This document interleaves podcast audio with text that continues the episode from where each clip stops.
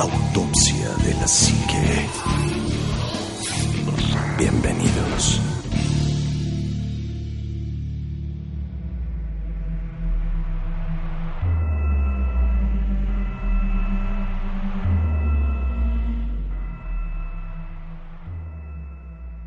¿Qué tal amigos? Bienvenidos a un programa más de Autopsia de la Psique.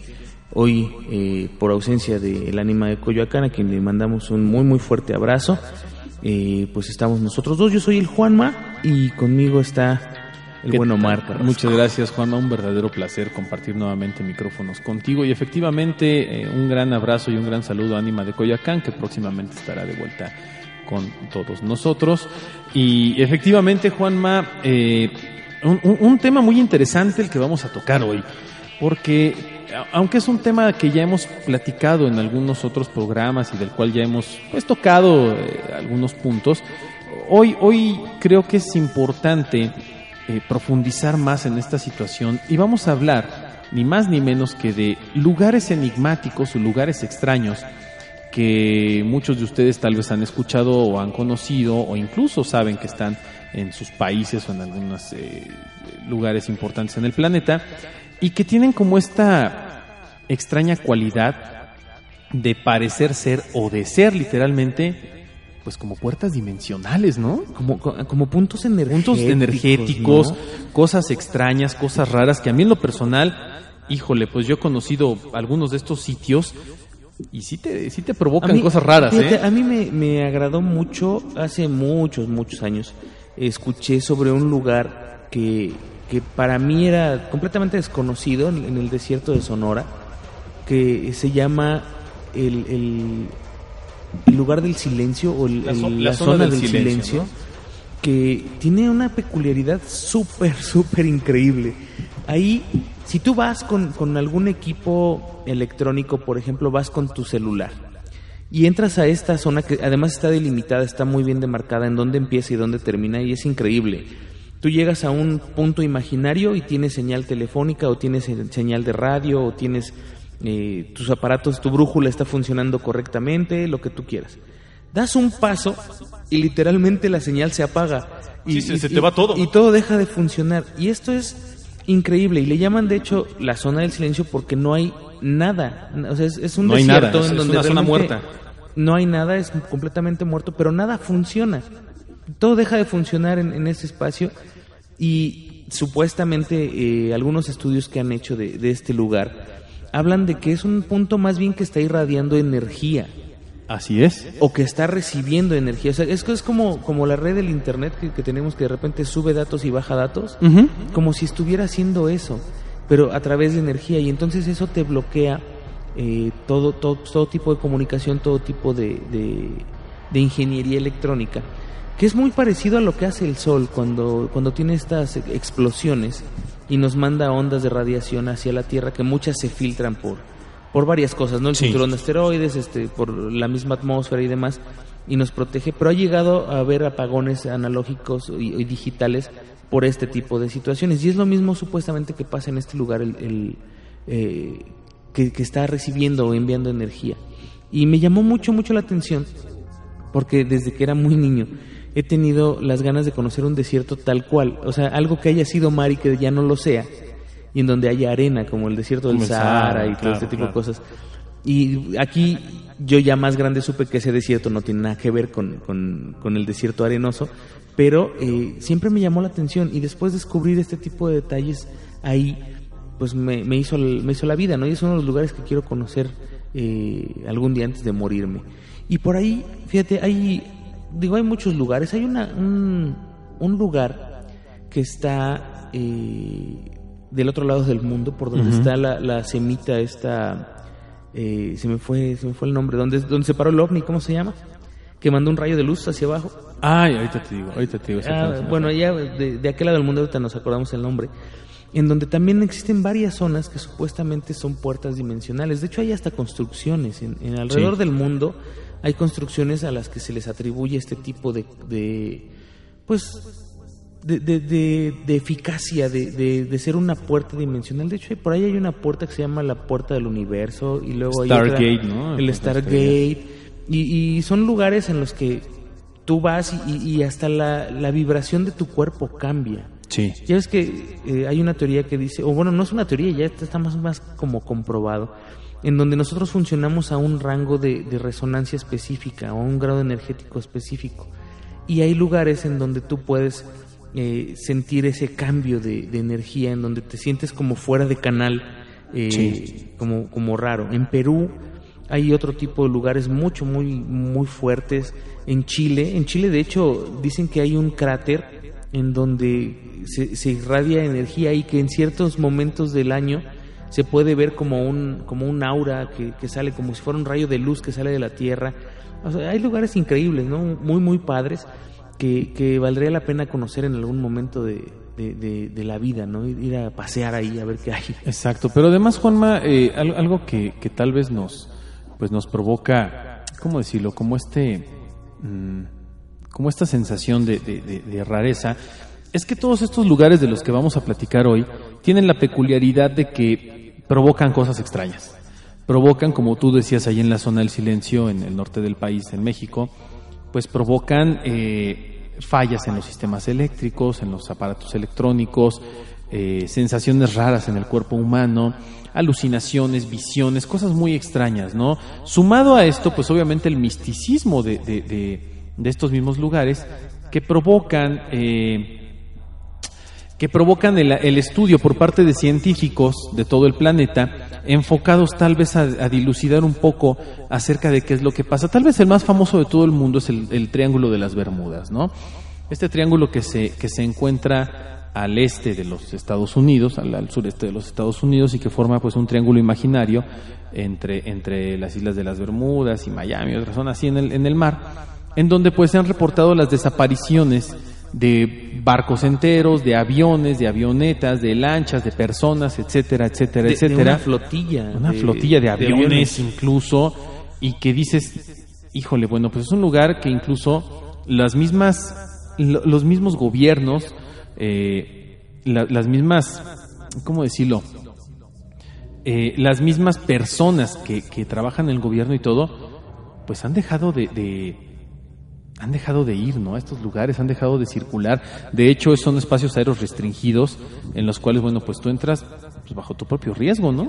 No, de, de hecho, fíjate, en el Triángulo de las Bermudas sí puedes sobrevolarlo, pero evitan sobrevolarlo por el centro, que, Sí. que tratan de volar más hacia las orillas. Pero sí hay lugares, espacios aéreos que están completamente restringidos y no nada más para la población civil, sino también para la- la- las Fuerzas Armadas. Nadie vuela por esos lugares y eso sería interesante saber por qué no se vuela por ahí, ¿no? Hay eh, puntos, por ejemplo, los, los polos. eh, es muy difícil volar por el polo norte o por el polo sur, por el centro. Tienen que volar Sí. siempre siempre esquinados, pues, o a un sí, sí, costado. sí, porque dicen que hay, de por sí, bueno, es eh, el, el centro magnético de la Tierra, ¿no? Es uno de los polos magnéticos, dicen que todo ahí es una locura, hablando sobre todo de... de- de, eh, yo creo que un poquito acerca de... mm, De, todas estas cuestiones técnicas, ¿no? En las que hay que tener mucho cuidado, sobre todo cuando uno está navegando eh, por, por mar o cuando está sobrevolando este tipo de sitios. Y fíjate, Juanma, que también estos lugares, sin duda alguna, están asociados con los extraterrestres. Están asociados de manera directa, ¿por qué? Porque eh, son lugares que dices, bueno, algo raro hay aquí, algo está pasando, algo sucede en donde, híjole, pues esto tiene, tiene una, una eh, situación, pues más que interesante e innegable de correlación con, con tal vez, pues, culturas de otros planetas o de otros mundos que, que te, dejan como pensando en que de verdad hay algo más allá y que ha habido presencia precisamente de, de, de seres de otros planetas, o por qué no también decirlo, Juanma, eh, de presencias de otras dimensiones, portales a otros, a otros mundos. Podría ser, digo, hemos hablado ya muchas veces de esta teoría de los eh, alienígenas ancestrales o de los de los eh, creadores de la raza humana como tal, ¿no? Que, que, que en algún momento hubo un contacto real y hubo eh, portales hacia esas dimensiones o, o hacia esos eh, mundos eh, que, que pueden estar a millones de años luz de aquí, ¿no? Y, y, y no suena tan descabellado, pues eh, todas las culturas alrededor del mundo han tenido lugares energéticos, las pirámides mismas eh, en- Así en, es. sí, ¿no? En, do- en donde se- por algo se hacían en esos lugares. Ahora es muy extraño que, que las pirámides estén ubicadas de, de formas muy similares alrededor del mundo, de que eh, sus orientaciones sean la misma orientación hacia una esquina hacia el norte y otra eh, y además al norte cero, que, que ni siquiera es, Sí. ni siquiera es hacia allá por el norte, no, hacia el norte cero, al grado cero, en donde tiene que haber al- algo algo que incida en ese tipo de, de, de- de situaciones no energéticas. Ahora, estás hablando de que el ser humano, y lo hemos platicado muchas veces, el ser humano siempre eh, ha, ha vivido eh, por, por energías, o sea, ya sea energía que te da el alimento o por energías que absorbes del medio ambiente o por energías que le robas a la gente o que te roba la gente, etcétera. No, nosotros somos energía y esa misma energía pues la recibimos y, la, y la, enviamos. O sea, somos como un canal de transmisión de radio, si tú quieres, en donde estamos recibiendo y mandando, recibiendo y mandando. Y los lugares en, en, el, en el mundo, como, como bien decías, eh, el Triángulo de las Bermudas, que han querido darle mil explicaciones y algunas muy absurdas, este y, y al final, o hasta este momento, pues no se sabe qué es, ¿no? Y simplemente, ¿por qué no pensar? Es que estamos emanando energía desde nuestro planeta. O sea, Fíjate, por- tiene que emanar energía. Claro, algo tiene que pasar y en algún lugar tiene que estar esa energía. Ahorita estoy eh, recordando parte de estos lugares. Uno muy famoso son las, las famosas islas de San Borondón, que son eh, unas islas que están allá en la zona de las Islas Canarias y que eh, hay una hay una una octava isla, por así decirlo, que únicamente aparece ciertas épocas en ciertos momentos del año y que nadie sabe cuándo es muy al azar pero la han reportado testigos desde, desde borrachos que las han visto supuestamente hasta coroneles de la marina este eh, vuelos comerciales aéreos este gente de, la política científicos han reportado la aparición de esta isla en, en- en y digo, cuando dices, bueno, fue un borrachito, pues a lo mejor un drogadicto, bueno, pues estaba drogado, estaba borracho, lo que sea. Pero cuando ya gente coherente, gente de ciencia, gente del ejército, que difícilmente se dejan llevar por estas cosas, ven estas apariciones y además las, las reportan y las datan en distintas épocas de la, de la humanidad. Y, y a veces dices, mira, me encontré este registro de hace 300 años que nadie había encontrado y habla de esta isla, y dices, ah, caray, Ajá, ¿de dónde que, ¿de salió? dónde salió, no? Que me recuerdas a los barcos fantasma, ¿no? Los barcos Ah, que andan ahí claro. perdidos en el mar desde quién sabe qué época y que de repente los ven a la distancia y cuando los intentan alcanzar ya no los vuelven a ver. Es, pero esta isla sí ha aparecido muchas veces, o sea, Sí, la isla de San Borondón, veces. van muchas veces que aparece. Y el problema es que pues nadie lo ha, la ha pisado nunca. Sí. Y fíjate que hay muchas historias, Juanma, acerca de, de, de, pues de, de estos portales dimensionales o de estas cosas que aparecen así. Y, y hay muchos datos acerca de personas que dicen haber atravesado estas puertas dimensionales en algún momento y que han regresado a contar historias que, bueno, pues dices, bueno, ni la, ni la más fumada de las historias de ciencia ficción aplica lo que tú me estás diciendo, pero hay coherencia en lo que me estás diciendo, hay una lógica. Incluso muchos de ellos reportan haber visto tecnologías o haber visto eh, ciudades muy avanzadas o haber visto entidades totalmente diferentes a este mundo o haber visto eh, mundos paralelos en los cuales tal vez parece que la evolución del mundo nunca existió. Que, que se Sí. quedaron en la época de la edad, en la edad de piedra y que te encuentras con un grupo de neandertales eh, y, y ves su hábitat y su forma de ser y personas que a lo mejor dices bueno este cuate que me está contando la historia se la está inventando digo, no quiero sonar peyorativo, pero a veces es gente muy ignorante de algún pueblito abandonado que, pues con trabajo sabe dónde vive y que menos va a saber acerca de la cultura del hombre de las cavernas o de un Neandertal o de tecnologías avanzadas y llegan y cuentan historias que literalmente parecen sacadas de libros de ciencia ficción y dices, es que esta persona no tiene acceso a información de ese tipo como para que construya una historia así Claro. o no, o no sabe de esta historia porque esto se acaba de descubrir o se descubrió años después. Entonces, ¿de dónde sacó esa información, no? Que, que bueno, fíjate, hay, hay una teoría que dice que hemos explorado alrededor del 60% del planeta seco. O sea, no estamos hablando de, fondo del mar, estamos hablando del, del planeta a nivel de tierra. Ahora, el Amazonas, simplemente el Amazonas es, es un lugar que está inexplorado. Por ahí también hay en Rusia unos bosques enormes en donde jamás nadie ha puesto un pie, porque es imposible llegar eh, eh, desde aquí. Ahora, ¿qué implica esto? Mucha gente dice, es que si no puedo llegar desde aquí, entonces nadie puede vivir ahí. No, es que acuérdense que el ser humano se adapta.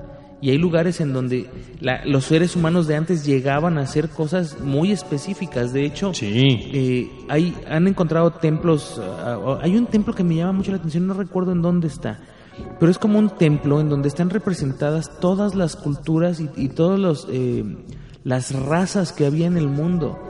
Y en esa época, o sea, la datación de ese lugar es de hace miles de años, cuando no se podían hacer estos viajes. Y hay negros, hay este orientales, hay, hay caucásicos, y son, están hechos en piedra. Y eso llama muchísimo la atención, ¿no? Claro. ¿Cómo es posible que, que se pueda accesar a esos lugares, que puedas viajar por, por, por eh, de un lugar del mundo al otro cuando no, no existen ni los barcos a lo mejor, ¿no? Y que tú puedas llegar y, y- y encontrar un lugar así. Es, es muy plausible. Hace, hace no muchos años encontraron una, una tribu, por ejemplo, que seguía en el oscurantismo total, o sea, no, no tenían ni Ah, idea de que nada de esto No existía, había- ¿no? No tenían contacto con nada parecido. Fíjate que, que, eh, hay, hay lugares muy extraños, Juanma, que, eh, por ejemplo, Gobekli Tepe, que Ah, es un sí. lugar que está en Turquía, que se descubrió hace poco. Y bueno, eh, hay unas piedras megalíticas que son eh, 6.000 años más antiguas que las de Stonehenge. Y es una cultura de hace más de 11.000 años, en donde, bueno, en Gobe- Gobekli Tepe encuentras una serie de, de- adoratorios que todavía están descubriendo, porque esta es una ciudad que se descubrió hace poco tiempo, que tiene más o menos unos 20 acres de- de extensión en lo que han encontrado.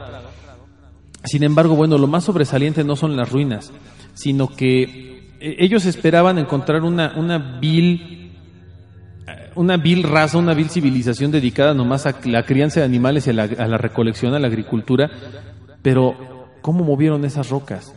¿Cómo generaron en el subsuelo, ah, que- han constatado que hay una serie de 16 anillos que están sepultados, que son como adoratorios con, con rocas megalíticas en las que están talladas perfectamente imágenes de aves, buitres, arañas, muchos animales que, bueno, eh, la ciencia incluso no había descubierto bien en aquella época o, o- o que son muy difíciles de encontrar en esa región, que, que no hay ni siquiera datación de que hayan existido ese tipo de animales en esa zona y tal pareciera que es como una especie de arca de Noé. ¿No? es- es- y sí, te voy a decir, estos círculos son muy parecidos a Stonehenge. Muy hecho. similares. Mucho, muy parecidos. Son megalíticos, son eh, circulares y parecen como vórtices. Ahora, algo, algo que, que llama la atención demasiado es que no es uno.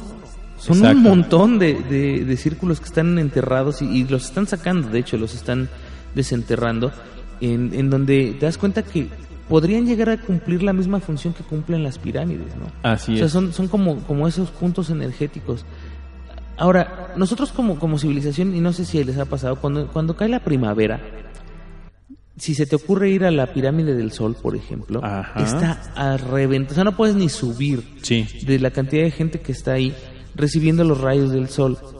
Esto no, no se le ocurrió a un este tipo ahí para hacer este mercadotecnia o, o, o sea, esto es una, una, una cuestión ancestral que, que se, se, se ha traído de, o se ha pasado de una generación a la otra porque se, supuestamente te vas a cargar de energía a ese lugar y como esa pirámide hay un montonal, ¿no? Y la gente hace ese tipo de cosas en, en muchas culturas, o hizo eso o ha hecho eso durante muchísimos siglos en, en culturas completamente distintas. Sí. Ahora, por ahí veo que tienes una imagen de una pirámide que está en el, en el fondo del mar, Esto ¿no? está increíble porque eh, estas son unas ruinas que se encuentran en, en- en Japón, que es el monumento eh, Yonaguni, que bueno, muchas personas creen que se fue, fue erigido hace más de 8000 años, antes de la última edad de hielo, y es una, y es una estructura gigantesca que se encuentra enfrente de la isla japonesa de Yonaguni, que bueno, se, se dice que esto es un, un ejemplo claro de una cultura muy avanzada. La pirámide es muy similar al basamento de Chichen Itza, tiene prácticamente la misma forma, tiene una serie de escalones y terrazas a sus lados que están muy bien de- delineados. Está orientado con los cuatro puntos cardinales mirando hacia el sur. Tiene No un, más. un- un rasgo muy profundo de que, que corre de oriente a occidente y tiene todas las características de un monumento ritual o ceremonial. Estas, estas ruinas, esta pirámide se encontró en 1967, eh, 87, perdón, y se encuentra bajo el mar. O sea, estás hablando de una, de una civilización que, eh, es, es como aterrador, ¿no? Encontrar esto. Dicen que hay partes de las piedras que, que tallaron los hombres, otros que son naturales, pero bueno, cuando hablas de una, de una estructura de este tipo que tiene una forma como piramidal y encuentras los basamentos y encuentras las escalinatas, entonces, bueno, pues la naturaleza es maravillosa, pero no hace este tipo de cosas. No, digo, no es tan caprichosa. No. Pero además, el nivel del mar sobrepasa por mucho la, la, la estructura. pirámide. Ahora, ¿hace cuántos años te gusta que la hayan hecho? ¿No? Pues dicen que la datación es difícil, pero hablan de cerca de 6 o 7 mil años. Siete mil años, échale. Hace siete mil años el nivel del mar no estaba por abajo de ese lugar. ¿No? Suponte que haya estado a la mitad. De cualquier manera tenías que sumergirte a construir. Claro. O sea, así haya sido un metro o dos metros o tres metros, tenías que sumergirte a construir. Y más hablando de las islas de Japón, que es una zona que está total y completamente inundada desde eh, prácticamente el principio de los tiempos. Exactamente. Y entonces, son puntos de adoración. Lo que cabría preguntarse aquí es, ¿por qué la raza humana en general ha tenido la necesidad de construir estos puntos en esos lugares? Claro. Es O como sea, Stonehenge. O sí. sea, perdón, pero ¿para qué pones un montón de, de- de- de- de piedras de ese tipo en ese lugar ahí en, en- en Inglaterra y dices, pues voy a poner aquí unas piedrotas, nada más porque, pues porque se ven chidas, ¿no? Tan bonitas. No, hay una razón del por qué se esforzaron tanto en colocar esas piedras ahí con esa forma específica. Y la verdad es que sí, supongamos que eran adoratorios, efectivamente, pero ¿qué adoraban? Sí, e- ese es el punto. Y perdón, muchas veces dicen, ay, es que adoraban al sol y a la luna y las estrellas. Yo ahí, yo ahí siempre he entrado en discrepancia. Dicen, es que es la, la ignorancia en torno a, a los fenómenos estelares, es la ignorancia en torno a, a- a lo que realmente es el sol o las estrellas o la luna. ¿Cuál ignorancia? Estos cuates tenían conocimientos de astronomía tan o más avanzados de los que tenemos nosotros, estudiaban el cielo, sabían, sabían que la Tierra no era el centro del universo, sabían que había estrellas, sabían que había planetas, que había lunas, Sabían que era redonda. Sabían que era punto, redonda. ¿no? O, sea, tenían todos esos conocimientos. Entonces, perdón, pero entonces no eran tan estúpidos o tan ignorantes como para decir, ay, voy a adorar esa cosa que está en el cielo. O sea, sabían perfectamente lo que era el sol. Y sí, tal vez le agradecían y tal vez lo adoraban, pero ah, por más que tú adores una deidad, no le construyes un templo, por ejemplo, como, como los que están aquí en México, en Chichen Itza, específicamente en Chichen Itza, no construyes una pirámide con, con, con, con un grado de ingeniería tan avanzado que ni siquiera hoy en día con toda la tecnología que tenemos podríamos replicar. Sí, claro. ¿Y, y, y me vas a decir que esas personas eran ignorantes? ¿Me vas a decir que no sabían lo que pasaba en el planeta? ¿Me vas a decir, claro. perdón, pero para llegar a esos grados de ingeniería y, y- y provocar que en un solsticio o en un equinoccio haya efectos de luz y, y que Quetzalcoatl baje por la, por la, por la orilla de la escalinata y que la luz entre por un punto específico y se refleje en el fondo de la parte de la pirámide. O sea, caramba, tenías que saber de astronomía y, y la astronomía no era nada más por una deidad y decir, ay, es que es un... Cuando tú, religión, vamos a hablar de religión. La base de la religión también, y, y no quiero ofender a nadie, pero la base de la religión es la, la bendita fe ignorante. ¿Y a qué me refiero con esto? Es fe en algo que no has visto o que no puedes comprobar su existencia. Y que no la cuestionas, no la cuestionas. Claro. Y es válido. O sea, yo tengo fe y no cuestiono mi propia fe. Sin embargo, no estoy construyendo un templo para mi Dios o para mi creencia en donde reflejo todo lo que hace de manera científica.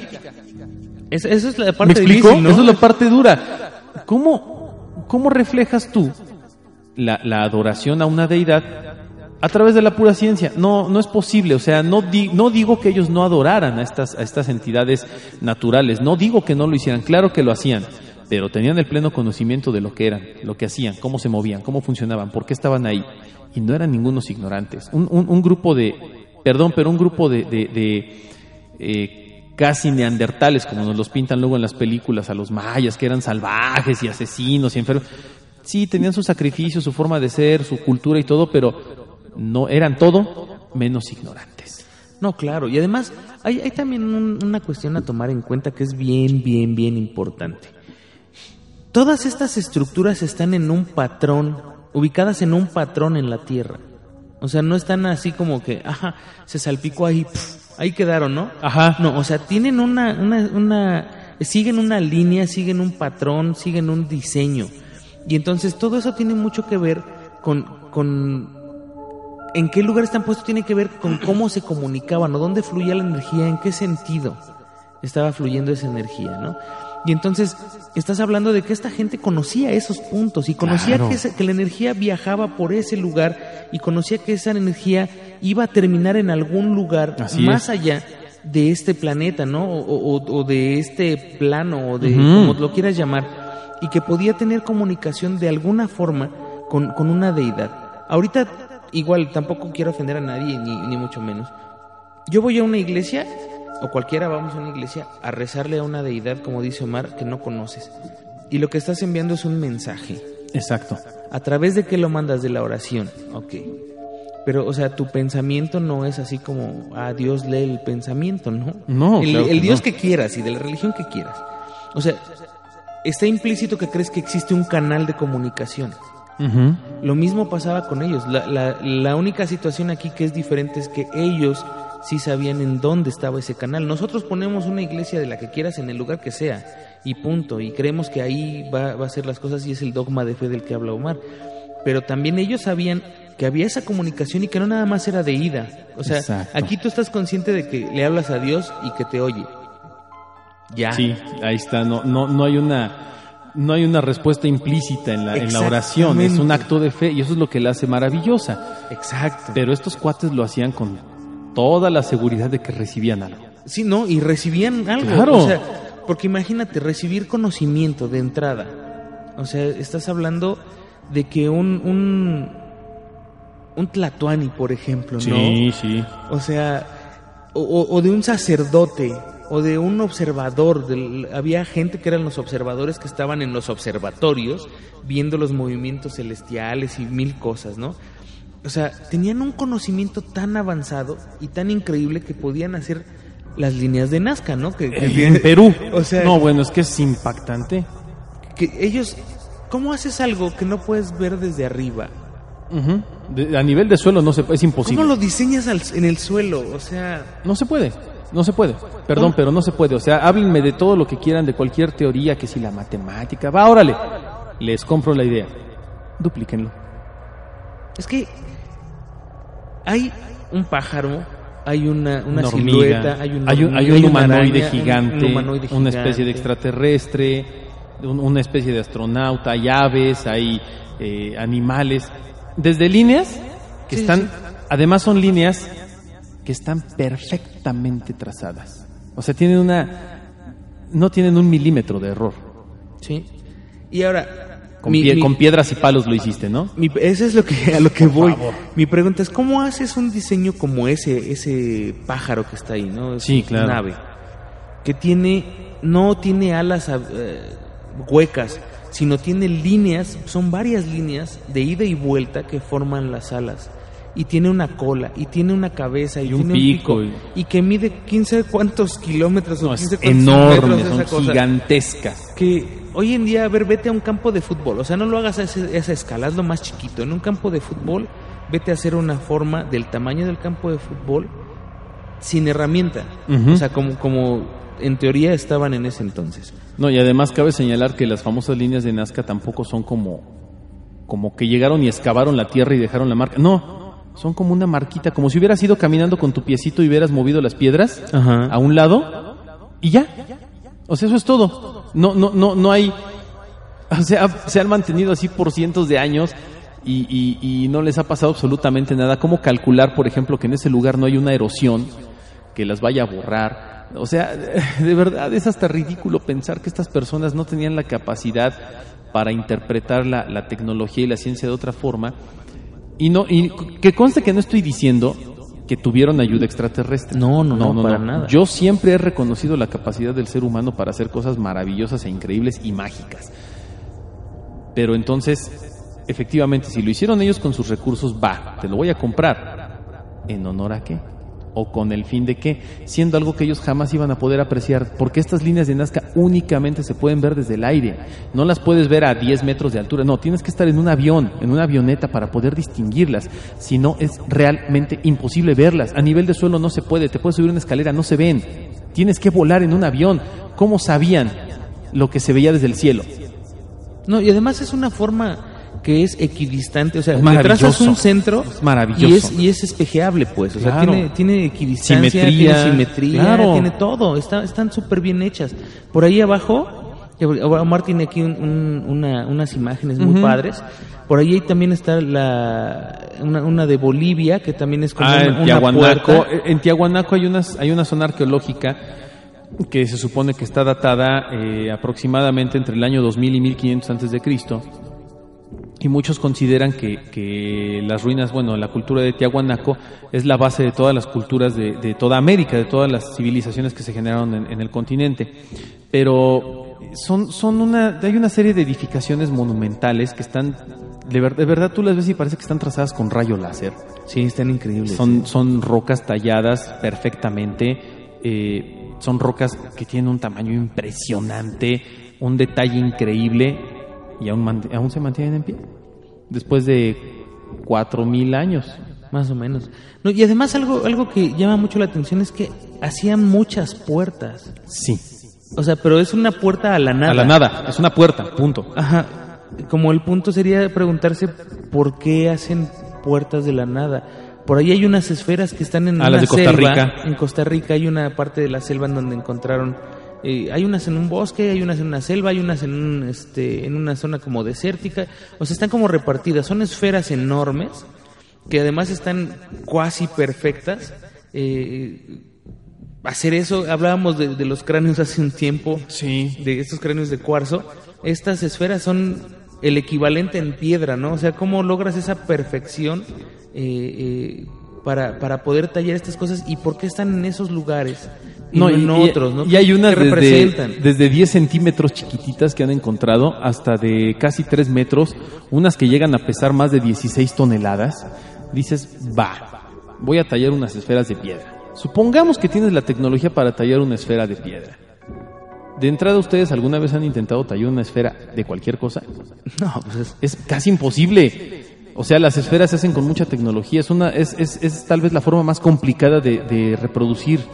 Y la naturaleza por, por, por propia iniciativa no lo hace. No, puede. Además, ponte a pensar, a- la gente po- podría decir, es que tú me pides a mí que yo, mortal, sin tecnología ni nada, haga este, lo que ellos hacían. No, espérate, tú así, mortal, sin nada, tienes el triple o más de lo que ellos tenían acceso supuestamente. Hazlo. O sea, oficialmente. ¿Cómo lo podrías hacer, no? Entonces, son estas... ¿Ha, ido a CEU? Sí. Ahí en Rectoría afuera hay unos igual, son unas piedrotas que bueno, esas sí son parte de una obra de arte, pero es lo mismo para la gente que no lo ubica, es lo mismo, son unas piedras circulares enormes. Y, y empiezas a encontrar todo este tipo de cosas alrededor del mundo y que no que no están es esto es lo que más me intriga a mí es que que no no es como cuando agarras ya, eh, una un bonche de, de sal y lo avientas al piso, ¿no? Y caen ahí por donde donde donde cayeron ahí quedaron. O sea, tienen un- una, una razón de estar en ese lugar y, y- y- y cumplen alguna función, que es lo que decías hace rato. También la cultura, por ejemplo, la cultura japonesa Sí, claro. tiene infinidad de, de- de- puntos energéticos. De hecho, ellos trabajan muchas cosas con energía, desde la, la, la acupuntura, este, la- todos los orientales, ¿no? El tai chi, el feng tai chi, el shui. feng shui. O sea, todo eso son energía que, que al final de cuentas uno de los puntos más importantes en este mundo de energía es el cuerpo humano. Así es. ¿no? Y al nivel que me, que me quieras decir. Entonces, tiene una razón de ser todo eso. Y, y bien, bien dice Omar, o sea, todo esto se conjunta con la capacidad que tiene el ser humano de encontrar esos puntos y poderlos eh, pues reflejar. Ahora, vamos a, a enfocarnos a este punto, el Feng Shui. Esta no es una, un- un- una técnica de hace 100 años. No, de no, no, 200, no, esto o sea, es ancestral. Ancestral milenaria Sí. Para- Igual que la acupuntura, acupuntura, la digipuntura. etcétera. Para que tú puedas saber cómo carambas presionando un punto de tu mano le vas a afectar a tu riñón, o sea, hace miles de años, sin la ciencia que tienes ahorita, sin, sin el conocimiento de- del cuerpo, de la parte interna del cuerpo que tienes, es, es porque ha- algo hay ahí que está perdido. O sea, hay, hay un conocimiento que ya no se tiene. Se tiene el, el- el- como el resultado de ese conocimiento, pero no se tiene el conocimiento en sí. ¿Cómo descubrieron eso? Ah, no sé si has visto por ahí que tienes migraña, presiónate aquí y se te quita, Sí. ¿no? Y se te quita la migraña, o sea, son puntos reflejos en los pies, está, está este mil cosas ahí que, que ellos han, han desarrollado a través de todos estos siglos y milenios y que aquí están y que los puedes comprobar Claro. el día que tú quieras y vas y, y- te quitan una dolencia a través de, de una agujita en, un- en la oreja, ¿no? O en la espalda Sí. todo esto de los temazcales, por ejemplo, claro. ¿no? La, la, la situación de que te, te- te metían a un lugar y, y, este y órale te voy a encerrar con calor y piedras calientes y luego te voy a poner las piedras calientes en ciertos lugares de tu cuerpo para que la columna haga esto y esto haga aquello y te sientas mejor y se te cure esto y se te cure aquello. Es un conocimiento y son energías, o sea, estás manejando energía a niveles pero increíbles, ¿no? Claro, claro. Y además, Juanma, eh, insisto en esta parte, ¿no? Y lo que tú acabas de comentar me parece muy valioso desde el punto de vista analítico. ¿Por qué pusieron eso ahí? Yo insisto mucho en eso voy a seguir insistiendo. ¿Por qué exactamente en ese lugar? Y además, ¿por qué dedicarte como cultura cuando tal vez tenías pues cosas más importantes que hacer como sobrevivir? Así de fácil. Eh, ¿Por qué dedicarle tantos años? Porque a veces muchas de estas edificaciones no, no tardaban dos meses en construir un edificio o tardaban un mes en levantar una torre, una pirámide. No, tardaban a veces cientos de años en hacer un monumento, en, en edificarlo. ¿Por qué seguir haciéndolo? ¿Por qué, ¿Por qué ese empeño como cultura de decir voy a trascender de esta forma para algo? O sea, no fuera, no, insisto, la fe cambia en los últimos 200, 300 años. ¿Cuánto ha cambiado la fe en el planeta? Ah, bueno, muchísimo. Y, y te pongo este ejemplo, o sea, la misma religión católica, eh, el mismo judaísmo, eh, el budismo, ¿cómo ha cambiado en los últimos 100 años? La religión católica, ¿cómo ha cambiado en los últimos 20 años? Fíjate, ¿cuánto, ¿cuánto tiempo lleva nuestra era moderna? O sea, nuestra civilización moderna. Moderna, moderna, si nos referimos a la civilización de tecnología ultra avanzada, entre comillas, que tenemos hoy en día, yo te diría que ni 100 años. Ni 100 años. Si nos vamos a la época de, de la, desde los des- grandes descubrimientos científicos y demás, me voy a ir bien lejos, 500 años. Ya. Échale de la revolución industrial para acá. Eh, 200 añitos. 200 ponle. años. Regálales más. ¿Qué hemos hecho para trascender como civilización? O sea, ya no estamos hablando de, de culturas eh, esparcidas por el mundo en, en lugares pequeñitos. Estamos hablando de civilización, de culturas grandes en países enormes, con sobrepoblación, con, con recursos prácticamente ilimitados, eh, con tecnología igual, súper avanzada. ¿Qué estamos haciendo nosotros ahora para trascender, para dejar esa huella? El día que mañana haya un apocalipsis y todo esto se vaya al carambas, ¿qué es lo que va a quedar? O sea, van a quedar edificaciones que eran viviendas, va a quedar todo esto, pero no están hechos para trascender, o sea, están hechos No. para, para cubrir una, Una necesidad. Una necesidad, punto. Las pirámides no cubrían una necesidad. No. A lo mejor dirán, el equivalente es la iglesia ahorita, de, de la religión que sea, ¿no? Son las iglesias Es un templo. son templos, pero no están hechos para prevalecer, o sea, están hechos para cumplir una función ahorita y listo. Entonces, ¿qué hay de diferencia entre esas culturas anteriores y nosotros como, como, como raza, como civilización, como, como población mundial globalizada? Estamos, estamos apegados, fíjate, esto, es- esto es raro, estamos apegados a esos monumentos antiguos Sí. pero no estamos generando nada nada similar a- a- en nuestra época pues No, de hecho no estamos dejando un legado realmente poderoso, tal vez sí en investigación, en cultura, en tecnología, en muchos aspectos, pero es algo que el día que no haya un solo humano sobre la Tierra no lo va a poder explicar nadie. sí no o sea si, si se regenerara la, o se reciclara la vida en el planeta así puf, se mueren todos ahora otra vez va, a llegar el día que la gente que llegue aquí o, los seres que, que este planeta digan esto qué no Claro. ¿Qué es lo que nos pasa tal vez con estas grandes tecnologías, ¿no? Anteriores. Tal vez yo, yo quisiera irme con, con ahorita con una reflexión de, eh, ok, vamos a ponernos en el plan realista de que son tecnologías y son culturas ancestrales que pues, tuvieron, si tú quieres, hasta por serendipity la capacidad de hacer esas cosas. Lo haces, construyes, dedicas todos tus recursos, incluso recursos que a veces no tenías, los dedicas para Sí. construir este tipo de, de- de lugares, para eh, buscar la energía en estos lugares, para representar algo. Los dejas con la idea de trascender tal vez, ¿no? De, de un monumento, un homenaje, lo que tú quieras. Insisto, ¿qué sentido tiene? O sea, ¿qué, qué lógica podrían tener? Yo insisto mucho en que son lugares, sí místicos, sí con cierto poder, pero que realmente lo que hacen no es adorar o agradecer el poder que hay, no, al contrario, lo aprovechan Sí. lo, lo enaltecen, lo representan y son como medios de comunicación, son como canales que establecían para comunicarse con algo más allá. Igual que las religiones, igual que las iglesias. Estableces una iglesia en donde es un lugar pues, relativamente, si lo quieres ver así, sagrado para muchos, para otros no tanto, pero vas a la iglesia por el poder que tiene la iglesia per se, la iglesia física en sí mismo, ¿no? Vas a una catedral, vas a alguna iglesia en tu pueblo, vas a alguna capilla, y, al entrar a esta capilla el ambiente cambia. Pruébenlo, es una realidad, cambia el ambiente por el misticismo, por la iluminación, por la, la decoración, por la arquitectura, si tú quieres es así. Ellos hacían lo mismo, pero a escalas monumentales. O sea, 20 mil veces más bestiales de lo que lo hacemos ahora. Y eran personas que pues tenían una vida tal vez muy simple en muchos aspectos. Eh, se dedicaban sí a lo mejor a la agricultura, a la ganadería, tenían eh, sus sistemas de riego, algunos muy básicos, algunos muy avanzados, pero derrochaban, literalmente derrochaban recursos y derrochaban recursos humanos, recursos eh, económicos, si lo quieren ver así, o materiales, en construir estas cuestiones megalíticas. ¿Para qué? Nada más para llamar la atención. ¿Con qué sentido? ¿A quién se lo presumían? Entre ellos mismos, y de todas maneras lo construías y te morías.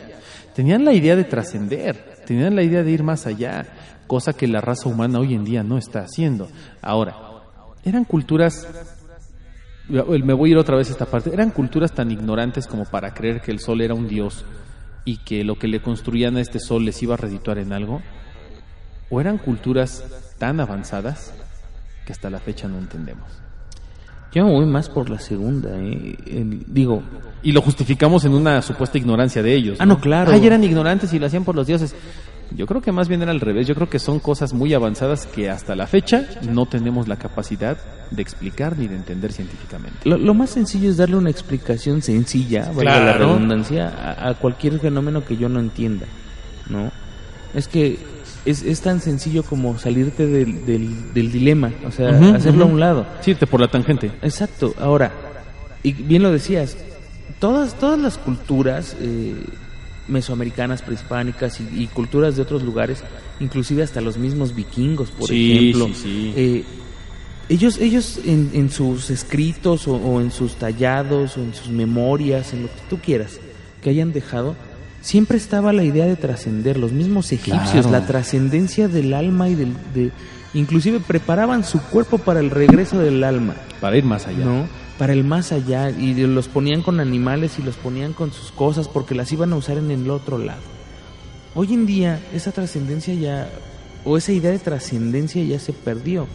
Hay culturas que todavía lo manejan, como por ejemplo eh, el Islam, los musulmanes y algunos, algunas religiones muy, muy ortodoxas son las que siguen medio manejando este tipo de cosas, pero la mayoría de la gente ya no lo hace, ya no, ya no piensa en esa trascendencia más que en dejar algo para sus hijos. O sea, Sí. ya, ya no piensas en que tú como ser humano trasciendas, sino en dejar algo para tu familia y que no se muera de hambre. No, claro. Y, y- y lo van dejando hacia abajo. Allá, y hay historias y están documentadas en, en- en las mismas tallados en piedra y todo, de que la gente se sacrificaba así por sus familias, pero para poder trascender y, y ser una parte importante de la vida de sus familias, ¿no? Alguien a quien su familia pudiera acudir en, en busca de ayuda en algún momento, como energía, como lo que tú quieras. Sí. Y son cosas que ya no, ya no pasan, ¿no? Sí, la verdad es que en lo personal a mí me parece pues impactante tal vez lo que están haciendo, tal vez lo que están eh, desarrollando, diseñando y demás, pero pues creo que tiene que ver más allá de, de- de- de una vil creencia, tiene que ver más allá de un vil proceso así básico, si lo quieres ver como de adoración o como de, eh, pues cuestiones muy, muy, muy banales, ¿no? Esto tiene un, trasfondo más, más, más poderoso, tiene un, un fondo más interesante, tiene una razón de ser y de existir mucho más elevada. Y esta misma razón de ser y existir más elevada es lo que tal vez no entendemos. La, la, forma en la que ellos concebían el mundo, el universo, la forma en la que ellos tal vez tenían contacto con otro tipo de civilizaciones, que no, que no entraran en pánico y que no quisieran robar tecnología o fastidiarlos, acabar con ellos, sino que podían vivir en armonía tal vez con otras áreas del universo.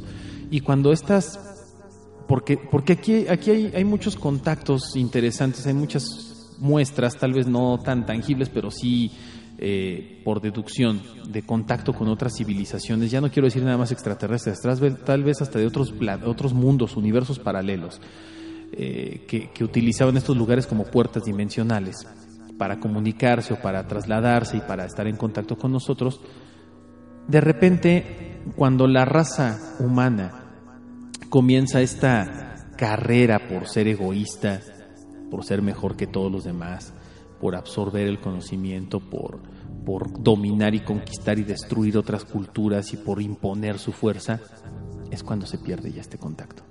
¿No te parece también extraño que hay un hay un hay una época de corte tal cual? Sí, sí, sí. Antes, antes, y después, después. De, de, de, todo esto. Sí, y fíjate, algo algo bien curioso de, de, esto que estás hablando es que y lo hablábamos hace poco, como que se empieza a involucionar en muchas sí, vamos cosas, hacia atrás, ¿no? Y entonces dices, bueno, existió un conocimiento tan grande, pero tan grande, que ahorita hay gente en, en el mundo que se cura con, con hierbas. No, claro, ¿no? la herbolaria. Es, ese, ese conocimiento tiene uf, el tiempo que tú quieras. Miles de años. Y entonces dices, bueno, si ese conocimiento existe, ¿cuántos conocimientos no hemos perdido? Y lo hablamos también hace poco tiempo. ¿Cuánto sí. no hemos perdido? ¿Y por qué lo perdimos?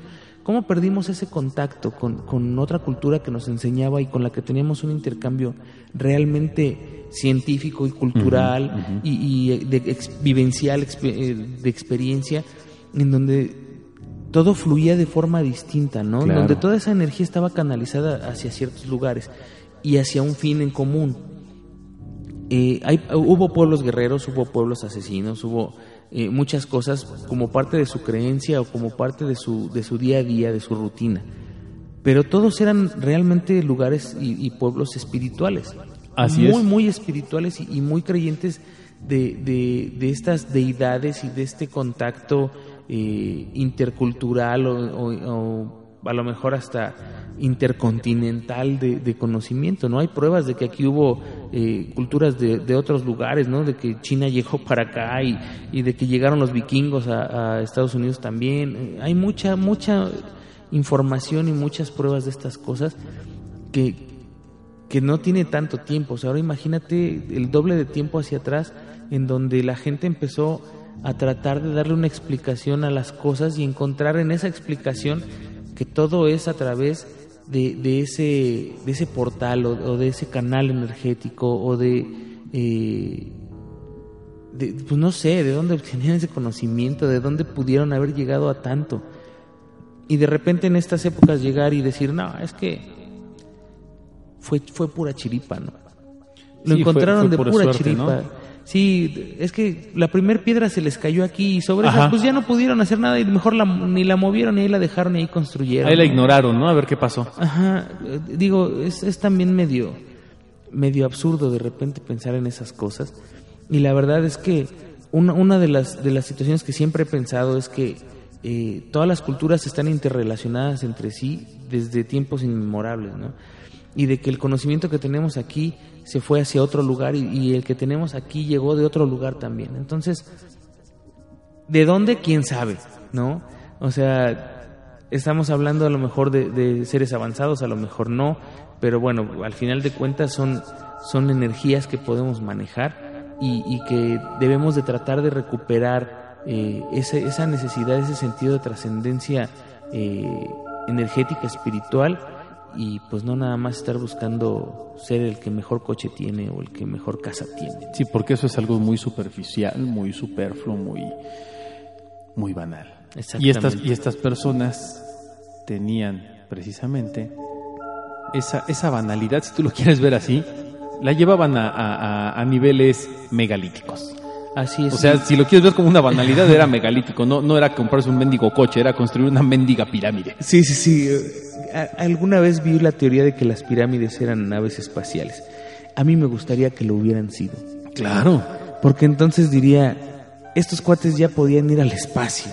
Sí. Y tenían un palo y un, un, Y un mecatito, ¿no? Un Una mecate. cuerdita. Y con eso hicieron todo lo que hicieron. Y pues desgraciadamente, mi estimado Omar, ya nos tenemos que ir. Híjole, yo no quiero. Este, pero el ánima ya estaría aquí diciendo, pues ya nos vamos y demás. Entonces, eh, saludillos hay por ahí, ¿no? Sí, hay un, hay un par de saluditos por ahí en la página de Facebook. Bueno, a Oscar, a Oscar Cornejo, a Jonathan Márquez Sánchez, Ricardo Arriaga, a Héctor el Lucas Carvajal, saludos Héctor, eh, a Octavio Montes, a, eh, ya dije Jonathan Márquez, a Juan Rojas. Este, bueno, pues ustedes son, son fans de Octavio Montes que por ahí dice, hey, de los meros, meros fans. Gracias, gracias de verdad por seguirnos. Gracias por, por, por apoyarnos a, a Kenji García, a Kenji García, a este, déjame ver Mira, aquí por allá, los- de, de aquel lado, de tu lado izquierdo, este lado. por ahí hay alguien Ah, que... mira, aquí hay, por ejemplo. Felipe, Felipe Ramírez Solís. Saludos hasta Tijuana. Este, muchas gracias por escucharnos por allá.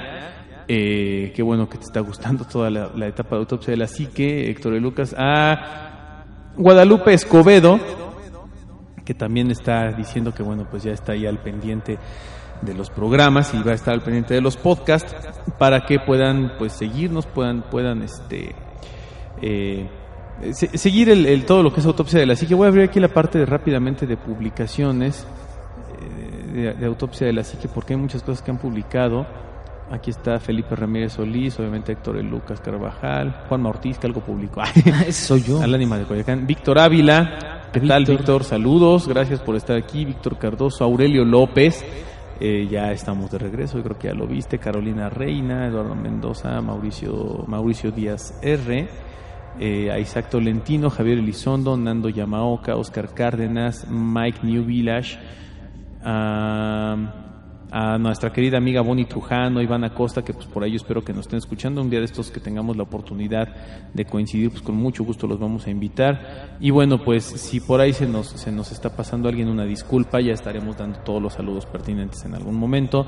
Muchas gracias de verdad por seguirnos, por apoyarnos, por estar de nuevo eh, con este proyecto. Y bueno, pues Juanma, muchas gracias. Nos tenemos que despedir. Yo agradezco infinitamente el favor que nos hacen de escucharnos y de seguirnos. Ánima, de nueva cuenta, un abrazo, un saludo. Ya estarás por acá. Espero que el próximo programa, si, si todo viene a bien. Y pues a tu nombre y, y el de la producción, aquí estamos. Eh, recordarles que estamos en Proyecto 977, No, martes y 77. jueves, 70, y- perdón, 77.7 todos los martes y jueves a las 10 de la noche y que nos pueden descargar en eh, vía podcast en iBox que es I, I latina B de vaca O O X. Pueden bajar la aplicación para cualquier dispositivo que tengan y ahí buscan ya Autopsia de la. Estamos colgando los enlaces, de hecho, en la página de Facebook de Autopsia de la Psique para que descarguen todos los podcasts completitos. Ahora ya con nuestra nueva duración de una hora. Y bueno, pues gracias por todo lo que se publica en Facebook y lo que nos siguen. Gracias a Isma, que, que nos están Y. Angelita también. también muchísimas gracias. Y bueno, pues yo soy Omar Carrasco, muchas gracias. Y a mí no me queda más que desearles aterradoras noches. Pues muchísimas gracias y eh, también agradecerle a Bunker Mega que nos sigue prestando las instalaciones para poder eh, estar grabando acá. Así es. Le mandamos un saludo, como bien decía Omar, al Anima de Coyoacán. Muchos saludos a todos ustedes, muchísimas gracias y pues nos escuchamos la próxima. Esto fue Autopsia de la Psique.